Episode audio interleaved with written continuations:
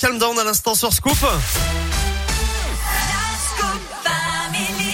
Je vous l'ai promis, un midi moins 10, c'est l'heure de la Minute Éco avec Valentin Chenard maintenant. Re-coucou Valentin. Rebonjour Alexis, rebonjour Euh, Eric. Eric, je vais jamais y arriver, dis On donc. va pas y arriver. Hein. Et pour commencer d'ailleurs Eric, j'ai une question pour vous. Est-ce que vous avez peur vous des intelligences artificielles hein, qu'on voit de plus en plus émerger? Alors peur non, j'ai pas peur, je trouve ça euh, ouf, incroyable, c'est- bluffant.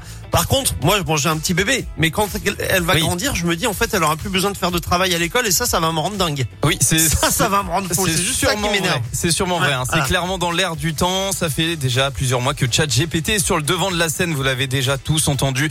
On rappelle que ChatGPT, c'est un modèle de langage entraîné par une intelligence artificielle à la pointe. Sa capacité à comprendre le contexte et à générer un texte convaincant en font un outil évidemment précieux pour les entreprises et les créateurs du contenu. Microsoft a par exemple investi 10 milliards de dollars dans ChatGPT, hein, rien que ça. Le but étant de l'intégrer à tous ses logiciels pour le futur. Mais du coup, ça fait quand même flipper parce que je veux dire, je sais que en, en gros, euh, il y a des profs qui mènent même plus de rédaction à la maison parce qu'ils savent que ça va être fait sur une intelligence Eh oui, artificielle. c'est compliqué, oui, Donc bien euh, sûr. c'est c'est compliqué. Alors forcément, si on investit autant dans cette intelligence artificielle, Valentin, j'imagine c'est qu'il y aura des, des conséquences économiques. Évidemment, ChatGPT pourrait avoir un énorme impact sur l'économie mondiale. Il y a une étude qui est sortie il y a quelques jours et réalisée par la banque américaine Goldman Sachs. Selon elle, les outils liés à l'intelligence artificielle menaceraient environ 300 millions d'emplois dans le monde. On avait peur hein, que les robots remplacent les ouvriers il y a quelques années. Eh bien, c'est plutôt les cols blancs qui vont être touchés. Jusqu'à 50% de la charge de travail d'un employé de bureau pourrait être ainsi remplacée par des robots. À l'inverse, savoir communiquer avec le logiciel comme ChatGPT pourrait devenir un métier à part entière. C'est déjà une compétence recherchée dans les grandes entreprises. Alors finalement, il faut pour l'instant considérer ChatGPT comme une avancée positive, une sorte de robot pour le cerveau.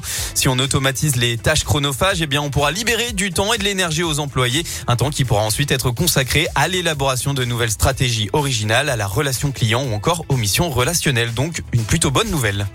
Merci Valentin. Ici ChatGPT.